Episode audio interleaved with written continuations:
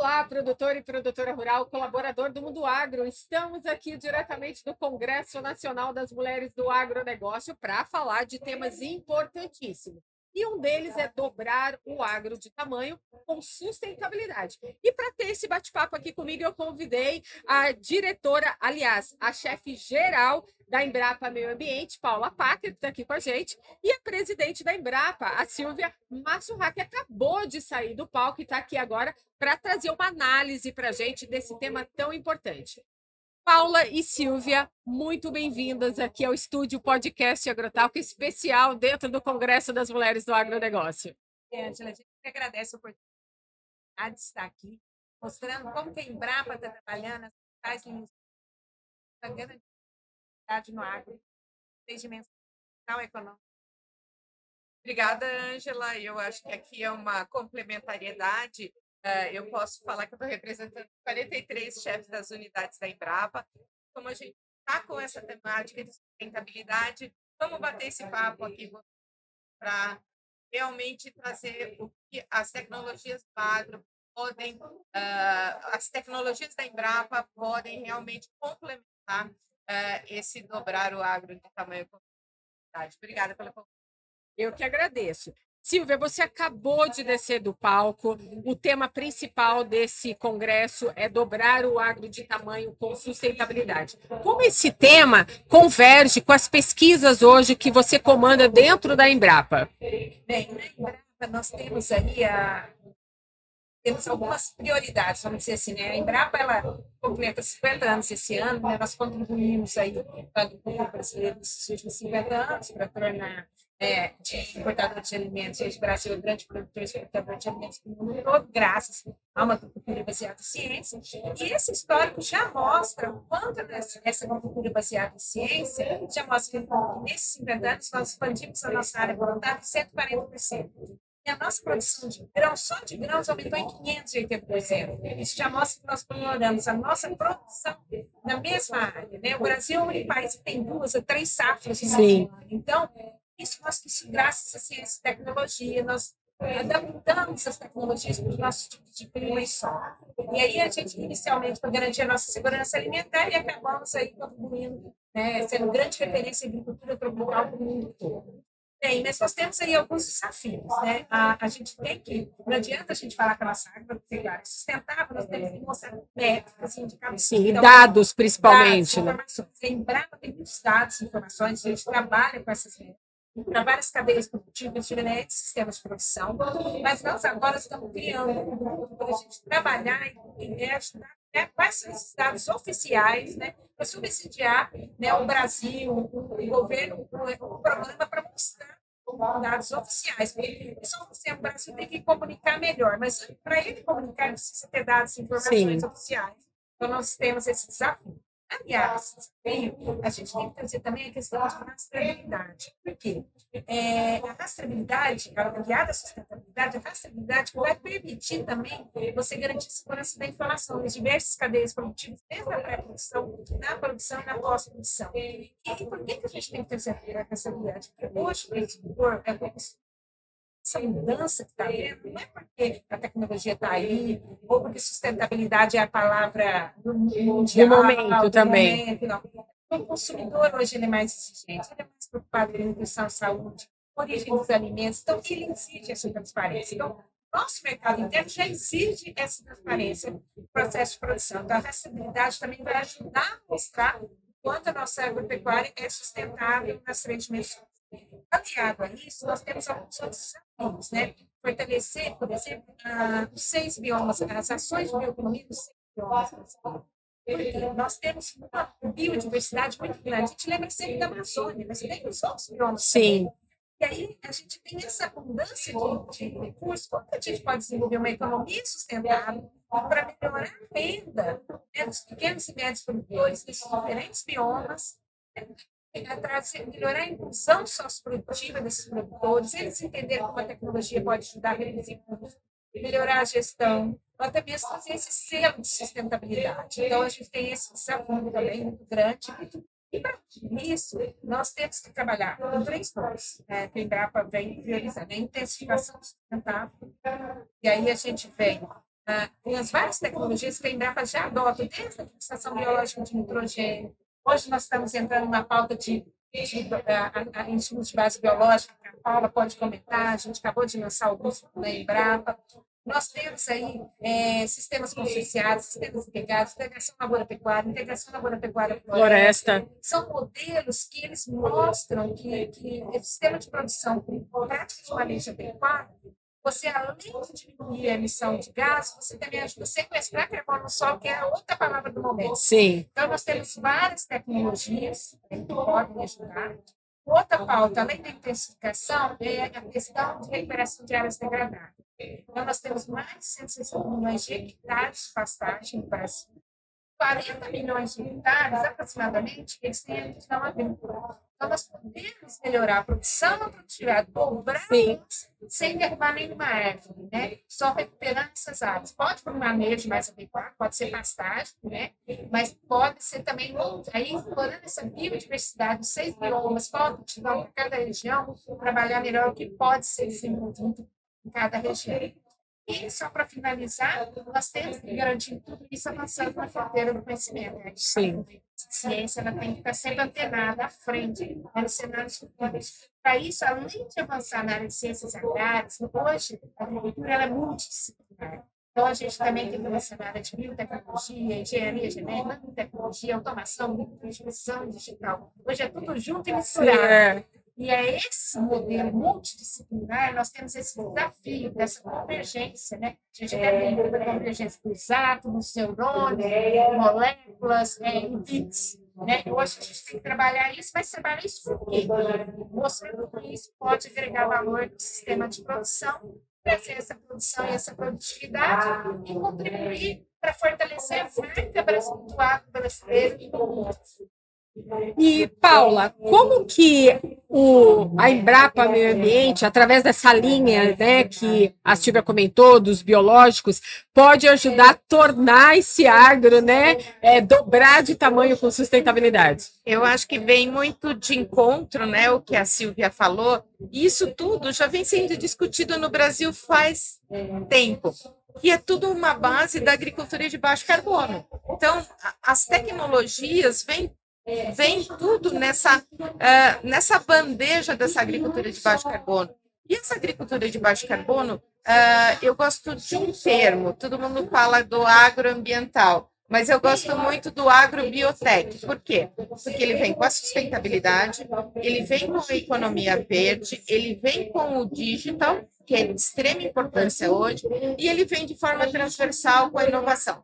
Lá na Embrapa Meio Ambiente, a gente tem trabalhado com, uh, com essa aptidão da sustentabilidade muito uh, nessa vertente de bioinsumos, uh, mudanças climáticas, avaliação de impacto em sistemas, sistemas agrícolas, sistemas agrícolas numa forma muito mais dessa conformidade, dessa transversalidade entre alta produtividade e o meio ambiente. Então, uh, sistemas agro, agroambientais mesmo. Então, a gente tem uma equipe muito transversal, porque a, a, a, o meio ambiente é transversal, e na parte de bioinsumos, a gente tem trabalhado muito nessa transição uh, dos bios. Então, a gente tem equipe trabalhando uh, com bioinsumos, biofertilizantes, até não na produção uh, de biocombustíveis, mas na rastreabilidade desses biocombustíveis, na métricas do, do Renovabil. Então, uh, nós temos uma equipe pensando nisso.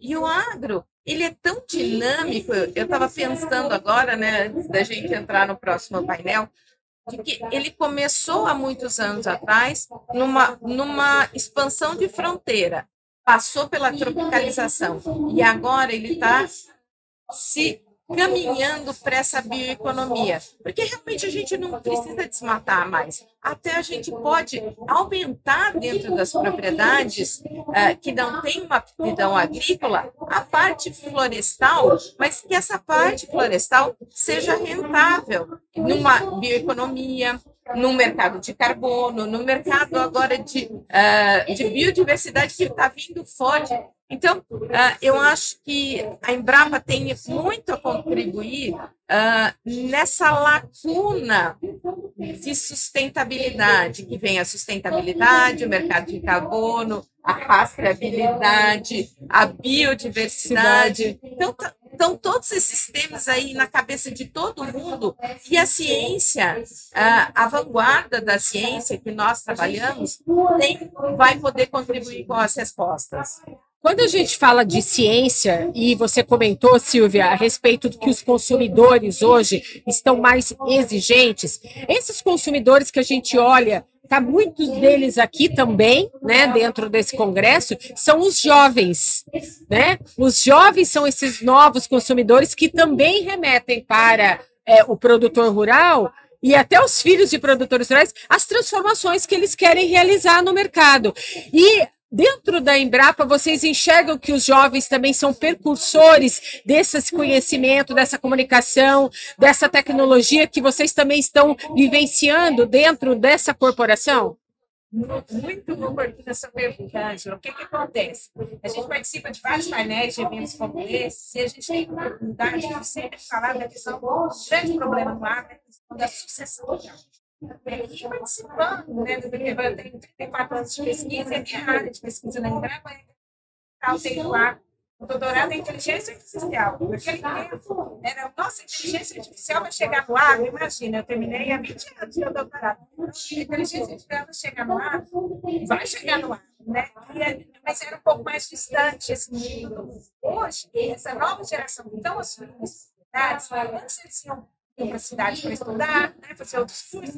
E a, a propriedade acabava sendo para o lazer. Eles queriam muito seguir a profissão dos pais. Porque eles falavam, sei que eu posso contribuir. Quando eu vou falar com seu pai, fala assim, ah, eu aprendi com meu avô, meu bisavô, deu certo assim, vai dar certo assim. É. Eu vou continuar assim eles se sentiam motivados. Com essa revolução tecnológica que está acontecendo, eles se sentem atraídos, porque o próprio pai ou o avô chega, nossa, eu quero entender esse mundo. Por que, que eu preciso da conectividade rural aqui? É. Isso é verdade? Por que, que eu preciso? Tem esse negócio de bloco tempo, Tem esse negócio de internet das coisas. Então, o filho do produtor ele se sente mais útil, porque ele vive na cidade, ele está trazendo para melhorar o modelo de negócio do pai, do avô, então, realmente, a tecnologia está sendo uma da sucessão animal para trazer a adoção de novas tecnologias no campo. Inclusive para o pequeno e médio produtor. A falar, mas essa tecnologia é para o grande. É, só para o grande, é, não. não. O pequeno e médio também tem sentido isso, principalmente com a pandemia, naquele momento que eles tinham como levar os produtos deles para o SEASA, para a feira livre, eles começaram a utilizar é, sites né, para comércio, para vender os A própria busca desse pequeno e desse médio por conhecimento dentro da Embrapa, da onde é gerado esse, também esse conhecimento. Exatamente. Eles, eles, eles procuram Embrapa, eles procuram, e esse papel importante também, eles são a Associação de Produtores e as Cooperativas. Porque como eles às vezes não têm construção, vamos dizer, CPF, né? Ele sozinho de adotar uma tecnologia, a Associação de Agricultores e as cooperativas podem fazer esse papel. Só para complementar, a Embrapa tem um projeto, hoje que vai, é, foi aprovado esse ano, caiu esse ano, é um projeto é, na área de agricultura digital, um projeto estruturante, que tem parceria com a Exalc, com várias, com várias instituições, que é justamente criar 10 fazendas digitais por dentro do país trabalhando com a associação de produtores que visa a inclusão digital do pequeno e médio produtor. Então, ele trabalha com essa associação de produtores cooperativos, levando as necessidades. O que for pesquisa, vem para Embrapa, das universidades. O que for mais de, mercado, a gente traz startups, empresas para prestar aquele serviço naquela região. E aí, você, outra dimensão que a gente trabalha é a conectividade. Qual o modelo mais adequado? Porque às vezes o pessoal cria, ah, é banda larga, Sim. É, e o outro é capacitação. Então, você trabalha nas três dimensões. A ideia, esse projeto é um projeto apoiado pela FAPES, um projeto de cinco anos. E aí, a partir disso daí, quando a Embrapa acabar esse projeto, aquele ecossistema se torna é, autossustentável economicamente, porque você tem os provedores prestando serviço, as Sim. empresas prestando serviço, e toda essa demanda é o sistema de pesquisa e inovação da Embrapa também. Então, é um modelo que a gente tem de aproximar os produtores, ouvir os mais dessas demandas e ajudar, porque se a gente não fizer um trabalho de base, de capacitação, Sim. eles não conseguem ter esse e os jovens estão ligados e engajados no meio ambiente, né, Sim. Paula, também? Sim, e, e, esse, e esse convencimento está muito rico. E você vê os jovens voltando e você vê eles realmente se integrando. Porque quando a gente fala nessa sucessão que a, que a Silvia comentou, eh, muitas vezes realmente a gente pe- pensa nos grandes.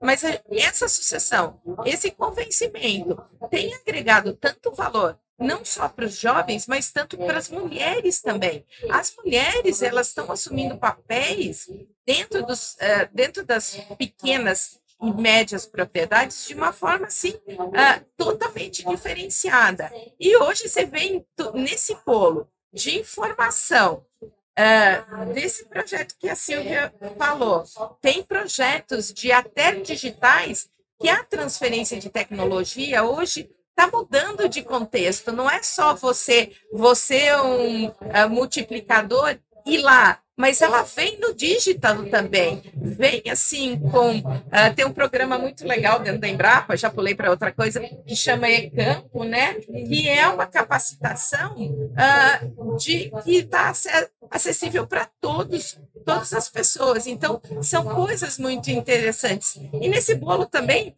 está vindo as startups para complementar tudo isso eh, dentro desse contexto. E a gente tem um projeto em conjunto, né? Isso foi nasceu há muitos anos atrás entre a Embrapa Meio Ambiente e a Agricultura Digital, que era na época quando ela era, a Silvia era gestora, eh, que chama a Agnest é um ninho para startups e ela tá, vai ser inaugurada o ano que vem. Uh, ela está sendo gestada há alguns anos, é um modelo de negócio totalmente diferente, não é simplesmente um hub de inovação que nem a gente conhece, mas é um Farm Lab que vem com o aporte de uh, diferentes uh, companhias, a Jacto, a Bayer, a Nutri e o Banco do Brasil, para realmente uh, gestar essas startups de, e a Embrapa, né? Sim. Como a vertente de uh, a vertente muito mais de uh, ciência para gestar uh, essa nova galera que está vindo com ideias disruptivas. Sim. E esse transformar o agro, dobrar ele de tamanho, vai vir com muitas ideias diferentes do que a gente está nesse contexto hoje. É, Dentro da Climatempo, né, o Agrotal, que é um podcast que é da Climatempo Meteorologia, uma empresa agora, né, que ganhou uma expansão muito grande, é, junto com a Storm Gil Company. E lá nós temos esses jovens, né, novos, com, gerando muito estudo, é, de mudanças climáticas, inclusive. Então, é, eu até vou contar para eles sobre essa ação que vocês fazem, porque é importante estar colaborando né, para esse conhecimento, para o crescimento, para difundir essa transferência de conhecimento.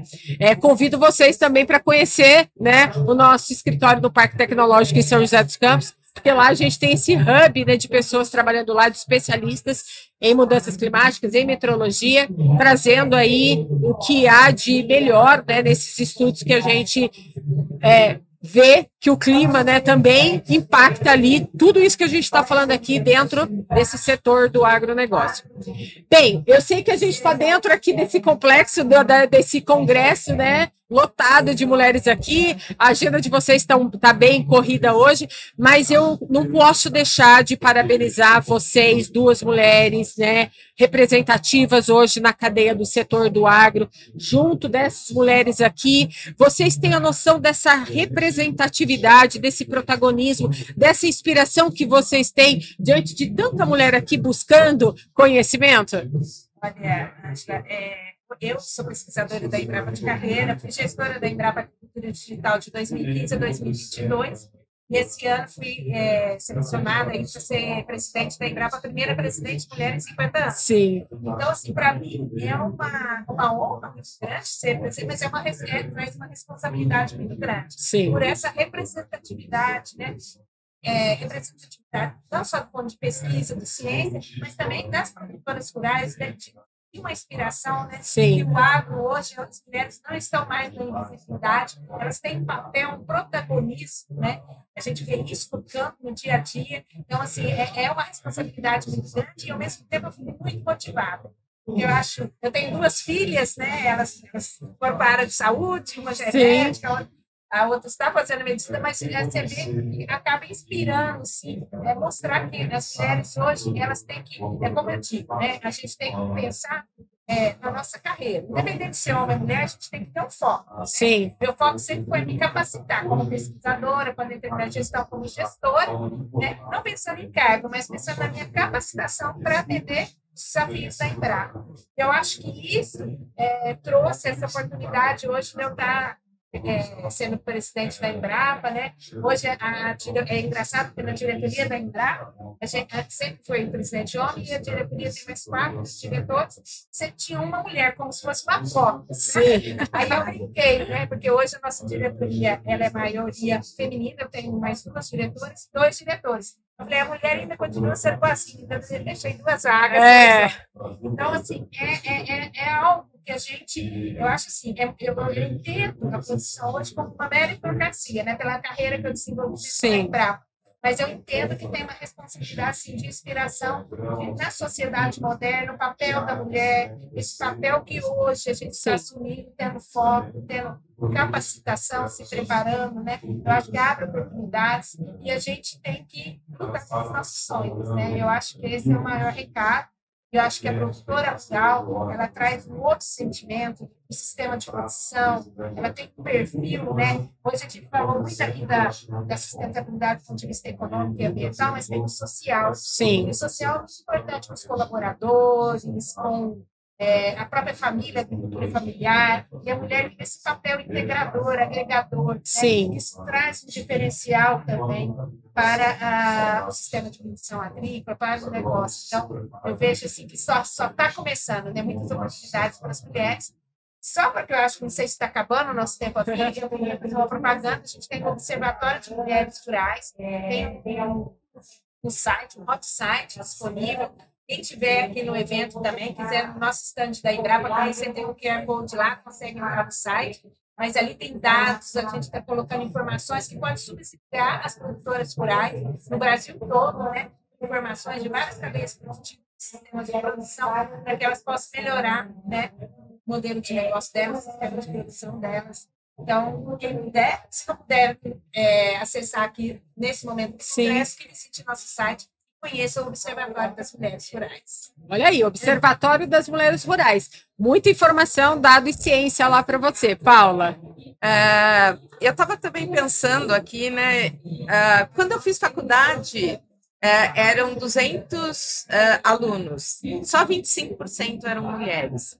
E a gente estava comentando isso esses tempos dentro do nosso grupo de, de, faculdade, como isso foi mudando, isso foi inspirando. E eu acho que esse posicionamento hoje da mulher, uh, em todos os espectros, e principalmente no agro, que sempre foi uh, muito machista, é, é uma coisa que está sendo muito valorizada e é muito interessante essa conquista ao longo do tempo a gente sempre se, é, é, sempre se capacitou mesmo ao longo do tempo como pesquisadoras, mas isso vai em todas as profissões que a mulher está sendo destaque. E eu também concordo que tem que ser por meritocracia e não simplesmente uma cota, dando oportunidades. Eu acho que essas oportunidades estão vindo. Veja aí o Congresso. Sim. O ano passado ele estava menor e ele cada vez mais está crescendo. Está muito interessante e muito importante para todas as mulheres olharem isso de forma diferente. Eu falo que a gente vê o crescimento do Congresso, do tamanho do crescimento do papel da mulher nesse setor, né? Quanto mais mulher envolvida no setor,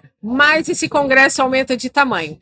Gente, olha, eu queria agradecer aqui a participação de vocês, agradecer né, o patrocínio da Mosaic, o apoio também da VL, é, as Joias do Agro. Quero agradecer também né, essa organização toda da Climatempo para a gente poder estar tá aqui junto com o Congresso e receber vocês aqui é, nesse estúdio podcast. Eu vou deixar aqui um presente para vocês que o apoio da VL Joias do Agro nos mandou presente exclusivo para vocês, mulheres inspiradoras de agro, né? A joia do agro. E eu vou terminando esse podcast por aqui, enquanto minhas convidadas vão olhando aqui o presente delas. E eu vejo vocês no próximo episódio. E aqui, ó, nós estamos diretamente do Congresso Nacional das Mulheres do Agro, trazendo muito conhecimento para vocês que nos assistem e nos acompanham através do Spotify e também do YouTube da Clima Tempo e o site do Congresso. Até mais!